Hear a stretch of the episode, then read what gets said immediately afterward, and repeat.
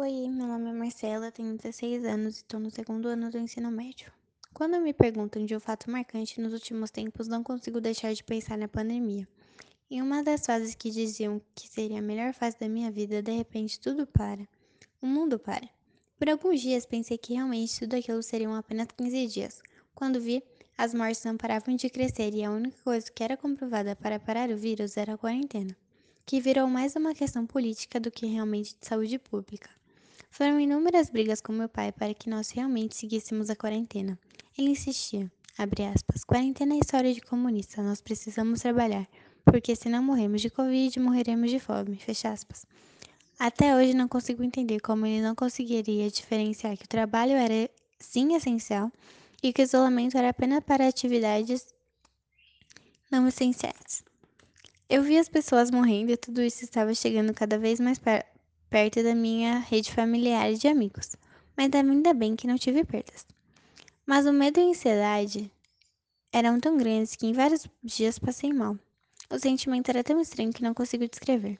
Não tinha para onde correr, tive que aprender a lidar comigo mesma, o que hoje vejo que foi muito positivo. Estava muito difícil conciliar a escola com toda essa angústia. A cada notícia o sentimento só aumentava. Foi aí que percebi o quanto as, as interações sociais tornam a vida mais leve não apenas com amigos, mas nós fomos criados em sociedade. O isolamento desde que já está ruim, ainda é pior. Ainda é muito difícil lidar com todas as amizades que perdi. O sentimento de solidão ainda não passou, mesmo com a reabertura de tudo. Tive que aprender a lidar com muitas divergências de ideias que eu e meus pais temos, mas o mais difícil foi aprender a lidar comigo mesmo. O autoconhecimento é um processo muito doloroso, ainda mais quando não se escolhe passar por ele e quando se está sozinho nem tudo foi tão ruim. No meio da pandemia, me aproximei do meu namorado, que foi fundamental em muitos momentos, quando me via sem chão e sabia que ele sempre estaria, estaria ali por mim. A gente aprendeu muitas coisas juntos e uma que nunca vou esquecer é que a felicidade em pequenas coisas. A gente conseguiu se conectar por videochamadas que faziam meu dia muito melhor. Espero que eu tenha tido um impacto tão grande para ele igual ele teve para mim.